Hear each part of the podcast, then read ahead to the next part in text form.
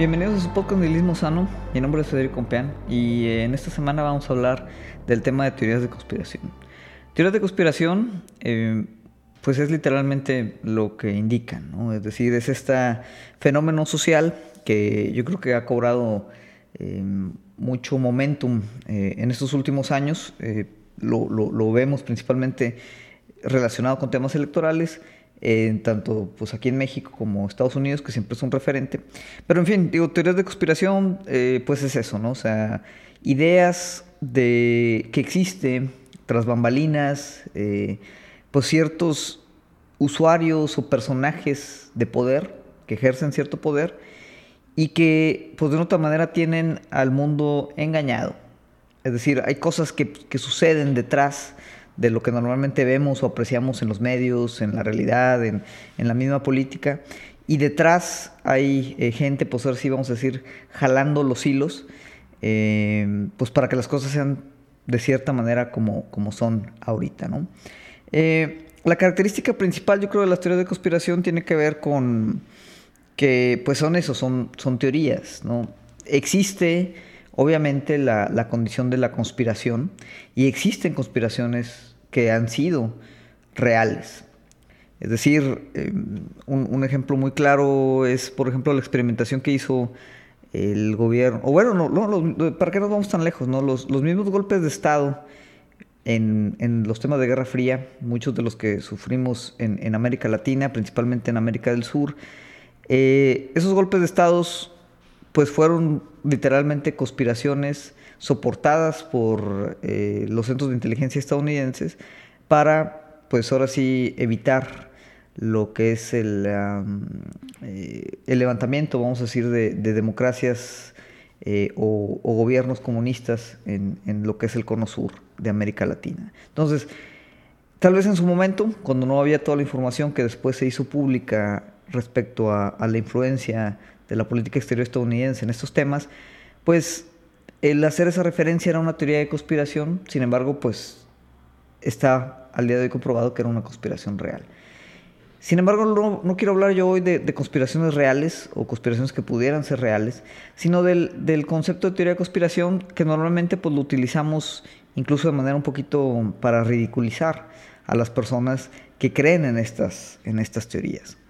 El tema surge porque, bueno, la semana pasada, eh, por ahí a recomendación de, mi amigo Juli, eh, hay un saludo para Juli, de Juli donde hablan de películas, han participado aquí en este podcast con nosotros también, y, y Juli me recomendaba una serie, una docuserie, que recientemente salió por ahí en HBO, que el título en inglés es QAnon Into the Storm, que es una serie documental que habla de todo el fenómeno de QAnon, que para los que no estén familiarizados con, ese término, pues es una, un movimiento que surge a partir de, una teoría de conspiración en Estados Unidos. Un movimiento que eh, para, lleva ya algunos años, eh, principalmente pues desde que Trump entró a, la presidencia, y se empezó a hacer eh, muy popular prácticamente en el año de las elecciones. ¿no? Ya tenía años atrás, había, digamos, seguidores eh, o, una comunidad muy fuerte detrás de todo el fenómeno QAnon. QAnon refiere a un personaje, que es el personaje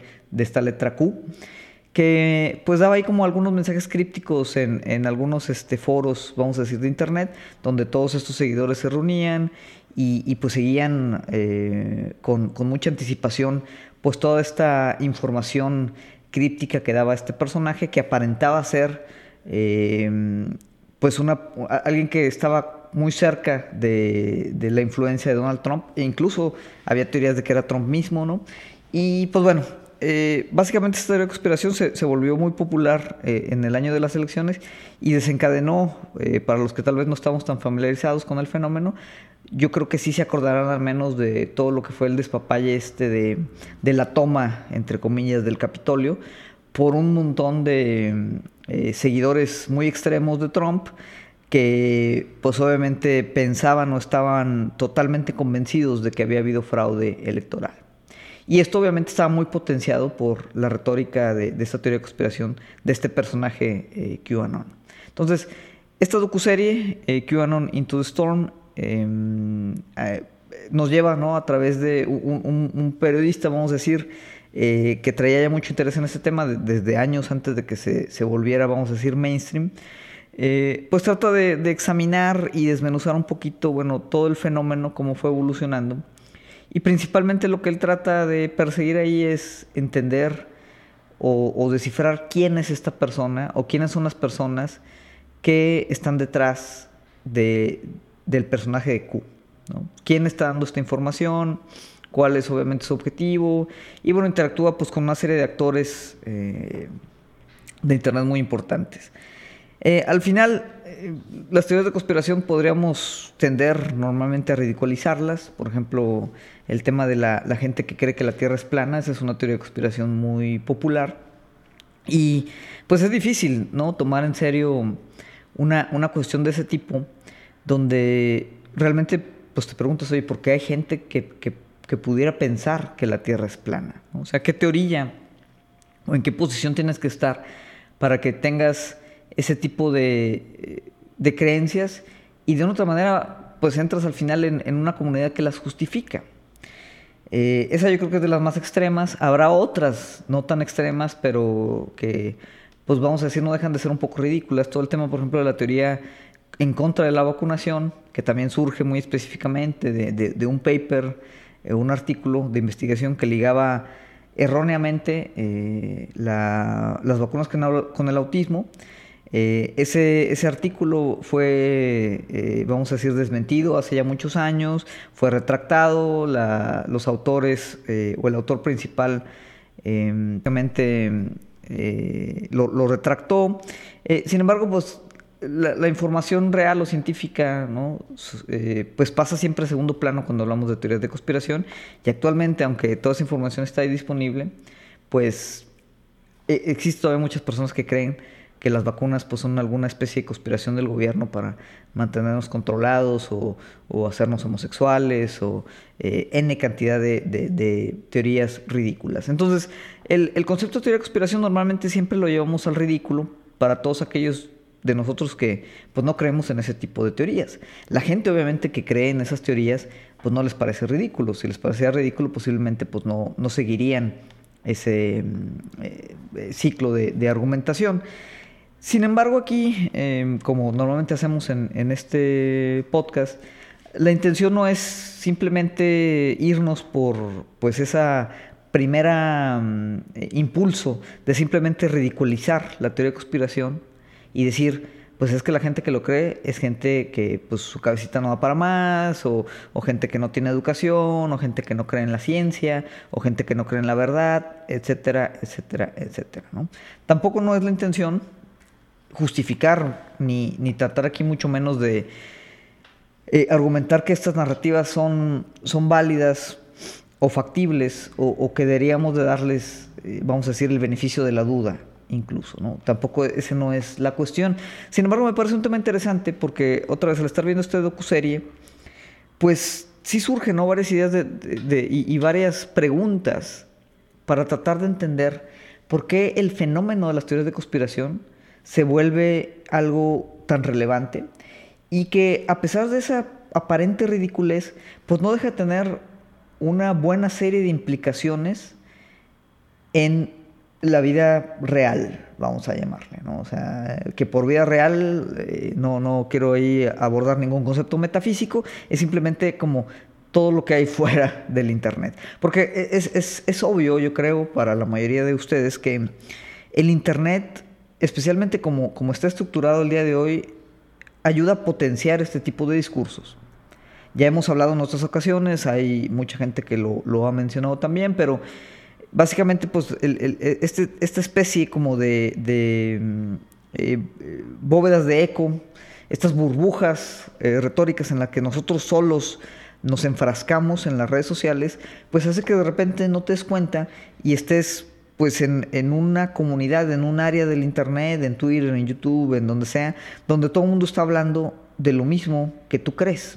Entonces ahí obviamente, pues te, retroalimentas tú con todo eso mismo y, pues en algún momento no puedes escapar como de la noción de que tu teoría de conspiración es real, ¿no? Porque estás interactuando con un montón de gente en muchas otras partes del mundo, muchas otras partes de la red, que genuinamente creen que también es real y que retroalimentan esa, esa noción de, veracidad.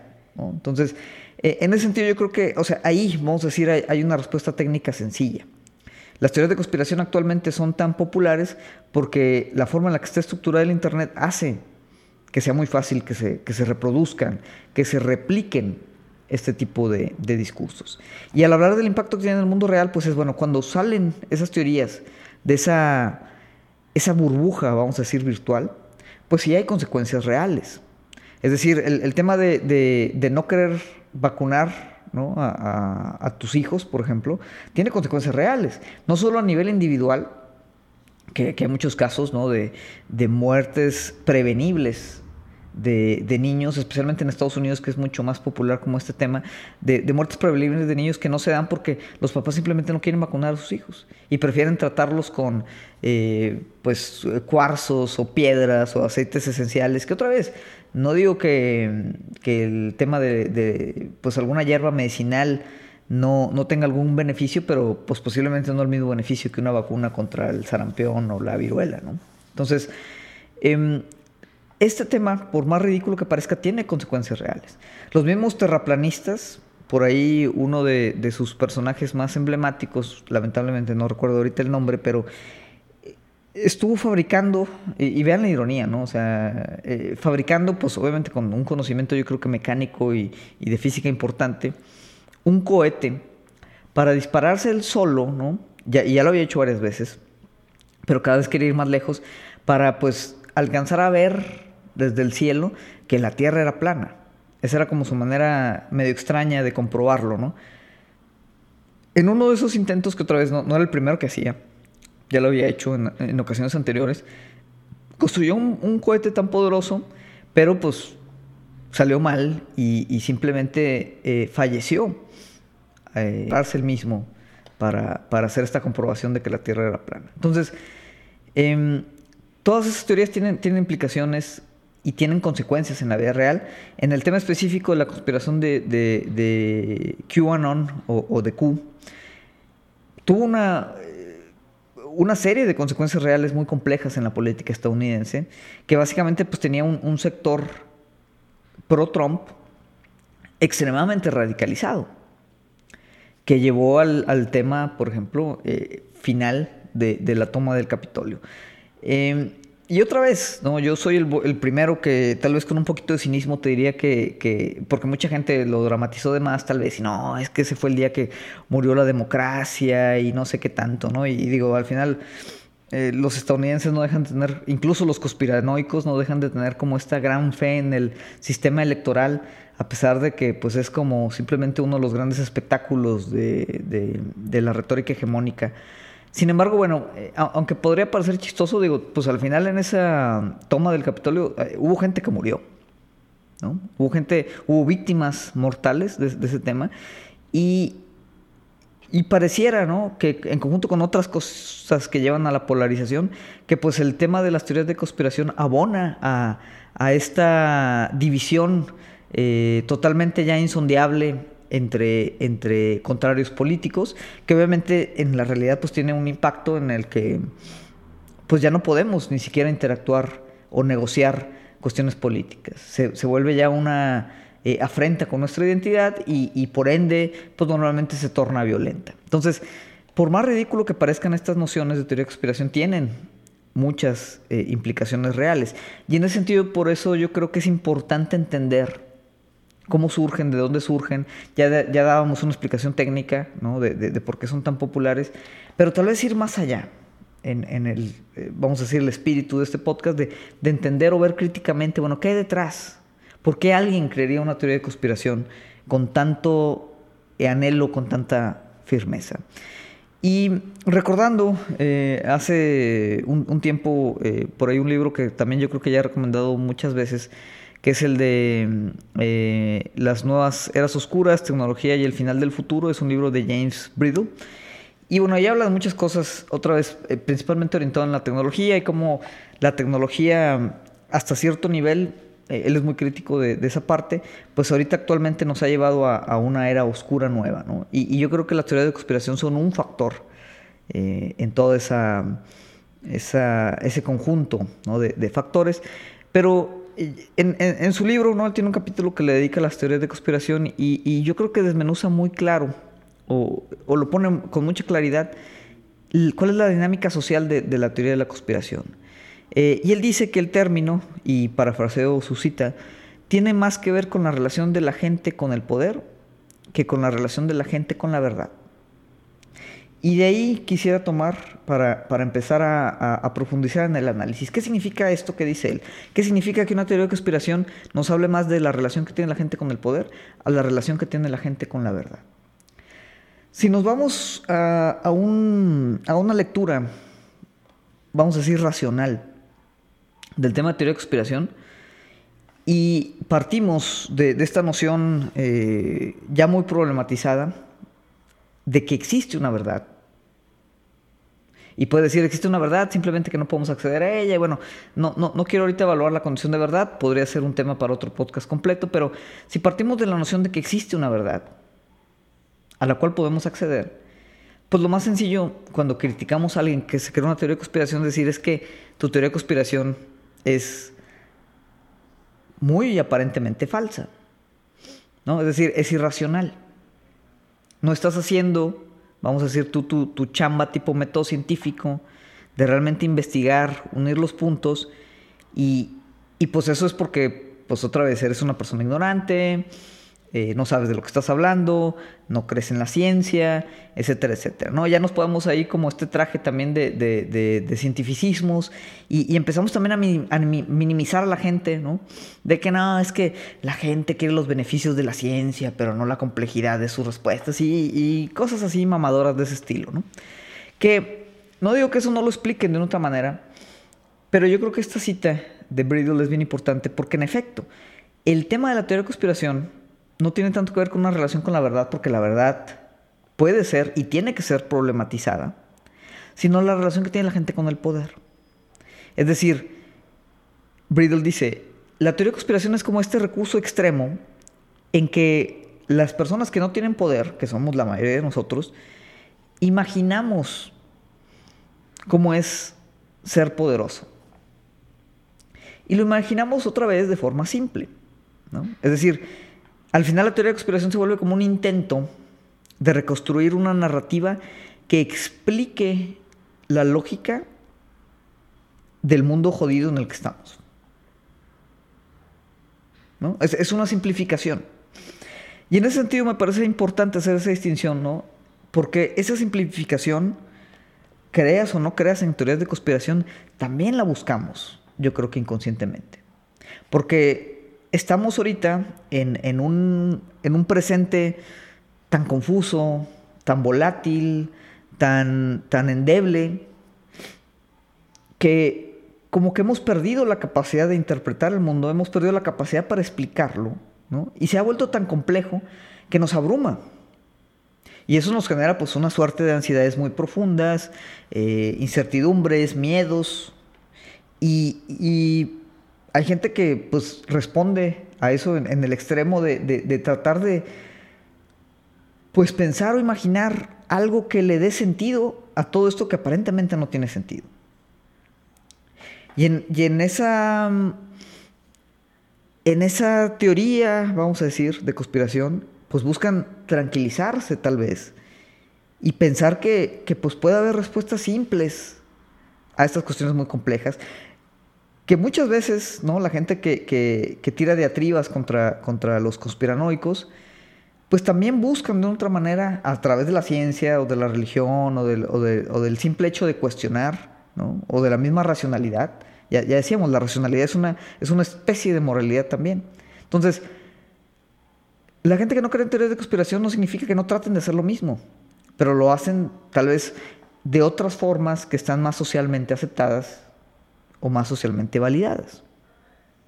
Que otra vez no estoy diciendo que el método científico esté mal, ni mucho menos, ni, ni que. O, estoy defendiendo, ¿no? ah, bueno, sí hay que creer que la Tierra es plana porque nos da un, sentido de, control sobre nuestra vida. Simplemente tratar de, entender por qué hay gente que cree en las teorías de conspiración y no minimizar o tratar de, verlos con desprecio, vamos a decir, ¿no? Como si, ay, pobrecitos, pues es que, eh, pues están tontitos y por eso creen, en... o sea, este, esta docuserie de, de QAnon muestra ahí mucha gente que, son fervientes eh, creyentes, ¿no? De esta teoría. Y obviamente, ¿no? Eh, tienen ciertos contextos muy específicos, eh, a ciertas limitantes y hay obviamente una condición de ignorancia. Pero yo creo que no, no nos alcanza a explicarlo nada más así. Y tenemos que entender, esto que menciona Bridle, que el tema no es la relación con la verdad, porque la verdad la podemos problematizar y hay que problematizarla, sino la relación con el poder. Con el poder y con la complejidad. Porque de otra manera, si, si, si enmarcamos esto como simplemente un, problema de qué es verdadero y qué es falso, pues entonces al creer en la verdad también creemos en una, en una metanarrativa totalizadora en la que pues esa verdad alguien la tiene. Alguien la tiene y, podemos acceder a ella y entonces es quien la tenga quien tiene el discurso válido. Pero ¿dónde es esa verdad? Ese es el problema, que esa verdad es elusiva. Si existe, no hemos podido acceder a ella. Y por más datos, por más información, porque esto es algo también muy, muy, muy actual. Pensamos que la verdad se puede llegar a través de información, a través de datos. Ya ni siquiera ponemos argumentos sobre la mesa, ponemos simplemente los datos. ¿Por qué? Porque también hay esta creencia, que no deje de ser una creencia también ideológica, de que el dato por sí solo es objetivo y el dato por sí solo es verdad. Pero un dato solo no, no te dice nada. Un dato lo puedes utilizar para decir mil narrativas diferentes, algunas tan ridículas como una teoría de conspiración. Entonces, ahorita con todo el tema, por ejemplo, del Big Data, eh, o, por ejemplo en, temas de, de ciencia, ingeniería, como tenemos ya una capacidad mayor de procesamiento de datos y de captura de estos datos, pensamos que todo, absolutamente todo, o sea que la verdad se encuentra en los datos y que es simplemente una cuestión de modelarla y procesarla. Y sin embargo, ¿qué es lo que pasa? Seguimos juntando datos, seguimos juntando información, ¿no? seguimos aglomerando toda esta serie de, modelos de información y los modelos constantemente fallan en explicar el mundo, fallan en explicarnos a nosotros y, y simplemente hemos hecho todo más confuso, más complejo. La, mayor cantidad de información no nos ha acercado más a la verdad. Al contrario, volvemos al círculo completo. Este exceso de cantidad de información ha generado que ahora en, en el Internet prácticamente tú puedes buscar cualquier cosa en Internet y vas a encontrar un discurso con datos sobre los dos posiciones totalmente contrarias e irreconciliables de cualquier argumento que tú quieras buscar. Ahora, eso no significa que, ese relativismo sea real. Posiblemente esas dos narrativas, a través de datos, haya una que sea más honesta que otra, o una que esté más justificada que otra, o una que esté más racionalizada que otra. Pero al final, las dos intentan acercarse a ese concepto de verdad que tiene que ser también problematizado. Entonces, el tener más información no nos ha acercado más a la verdad, no ha aclarado el panorama, lo ha hecho más confuso, lo ha hecho más complejo, lo ha hecho más opaco. Especialmente si consideramos que mucha esa información también no la tenemos nosotros, no la tienen grandes corporaciones o grandes instituciones que realmente no la transparentan, simplemente transparentan el, dato que ya genera la narrativa. Y es un debate muy interesante, ¿no? De, cómo nos hemos creído este, este cuento de que, de que un número una gráfica, expresa una verdad. Cuando expresa una interpretación de esa supuesta verdad o, expresa una narrativa. Tú con la misma información puedes generar 30 gráficos distintos. Y dependiendo de tu nivel de honestidad o de deshonestidad, esos gráficos pueden decir una historia totalmente contraria a lo que el dato refleja. Adicional a que el dato pues también tiene que llevar una suerte de procesos estadísticos específicos para tratar de de ahí derivar un modelo que podamos argumentar que es verdad. Entonces, esto nos ha hecho, pues otra vez, que perdamos de vista la complejidad, perdamos de vista al mundo para ver a los modelos. Y los modelos han fallado constantemente. Esto es algo que también, de una otra manera, Adam Curtis, ¿no? lo platicamos en otros podcasts, en sus documentales, también trata de mostrar. La miniserie de Being Watched Over by Machines of Loving Grace de Adam Curtis precisamente habla de cómo eh, en, esta como ideología de Silicon Valley que permanece, persiste en la actualidad, pero obviamente surge casi casi después de, la onda New Age, ¿no? de, los hippies, eh, pues hay como esta idea ¿no? de que a través del procesamiento computacional de la información podíamos resolver esta complejidad. Y Adam Curtis muestra ahí en, en sus documentales de forma muy, muy clara que no lo hemos logrado. Entonces, en ese sentido, yo creo que es importante entender entonces la teoría de conspiración como esa necesidad casi, casi instintiva, ¿no? o vamos a decir incluso primitiva, de tratar de hacer sentido de un mundo que a todas luces ya no lo tiene. Y entonces, pues ahí, ahí te topas con un, tema importante, ¿no? Porque si, si te rehusas a tratar de darle sentido al mundo, ¿no? Pues eh, eh, entras como en una parte así medio vacía, medio nihilista. Que otra vez yo como este nihilista sano, yo les voy a decir, bueno, tenemos que aprender a manejar, ¿no? Porque el vacío está ahí. Lo queramos ver o no lo queramos ver. La falta de sentido está ahí. La queramos ver o no la queramos ver. Entonces, sin embargo, no, podemos quitarlo como, como esta, esta, eh, esta ansia ¿no? de tratar de explicarlo. Y ahorita más que en otros tiempos, como está, estamos tan abrumados por la complejidad, queremos responder todo de manera simple. Queremos respuestas singulares a temas complejos. ¿no? Queremos todo que sea blanco y negro. Y en ese sentido la teoría de conspiración cumple ese propósito. Porque nos muestra las cosas como un bien contra un mal en esta batalla épica que está en todos nuestros mitos formadores, todos nuestros mitos históricos, de que siempre hay una fuerza del bien y hay una fuerza del mal. Entonces toda esta gente, por ejemplo, que creía en, en Q, realmente creían que Trump era una fuerza de bien, que estaba tratando de desmantelar como este cabal, esta cofradía maligna de, de élites, élites pedófilas que comían y bebían sangre de niños. Y cuando lo pones así dices, eh, qué ridiculez.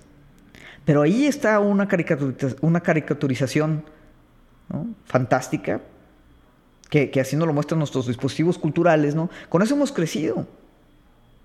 Con la idea de que existe una maldad.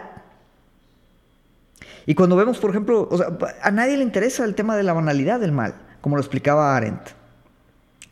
Cuando a todo mundo cuando pensamos en, el holocausto, lo más sencillo es, realmente imaginar a todos estos nazis como demonios, como, como estas personas venían del inframundo, con, una, condición moral inexistente, ¿no? con, una maldad así genuina de película. Yaren decía, era una maldad banal. Era una maldad de mantener simplemente las cosas como estaban, de cumplir órdenes, de no cuestionar, de no pensar. Y en ese sentido esa maldad permanece. Y la operamos todos. Entonces resulta siempre muy reconfortante pensar que realmente hay, hay, hay, un mal puro y genuino que hay que combatir. Y que hay una historia, porque al final el poder reside en las historias. El poder se ejerce a través de las historias, se ejerce a través de las narrativas. Y por eso las narrativas, aunque sean de conspiración, tienen mucho poder también y tienen influencia en la vida real. Entonces, es importante entender de dónde vienen, de dónde surgen y por qué son tan efectivas. Son gritos desesperados no para llegar a la verdad, sino para encuadrar un sentido. Porque sin el sentido, pues simplemente perdemos otra vez la poquita agencia que nos queda o que sentimos que nos queda. Obviamente, pues de repente caemos entonces en esta falsa dicotomía que, caen mucho los, los, los, conspiranoicos, de decir, bueno, es que hay una, otra vez hay una verdad que yo sí puedo acceder, Porque los medios masivos de comunicación me están dando algo que es mentira. Entonces, si no creo en los medios, tengo que creer en otra verdad, que es la de mis foros, la de, la, de estos eh, periodistas independientes, ¿no? la de este otro como canal underground, donde yo sí recibo la verdad, porque los medios no me la dan. Entonces, yo, no te voy, yo soy el primero que te voy a decir que los medios masivos de comunicación no reportan la verdad. ¿Por qué? Porque son instituciones privadas que tienen un modelo de negocio en donde la verdad es circunstancial. Otra vez, la verdad como concepto. El medio que quieras.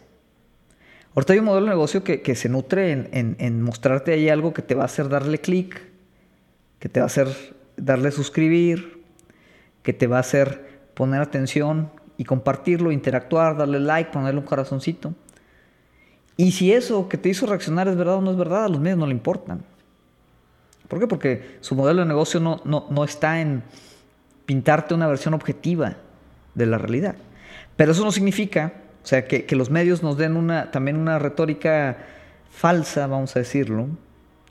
No significa que todo lo que esté fuera de los medios sea verdad. Hay que tener mucho cuidado. Yo te diría que la verdad, otra vez, si la problematizamos, posiblemente no esté en ningún lado.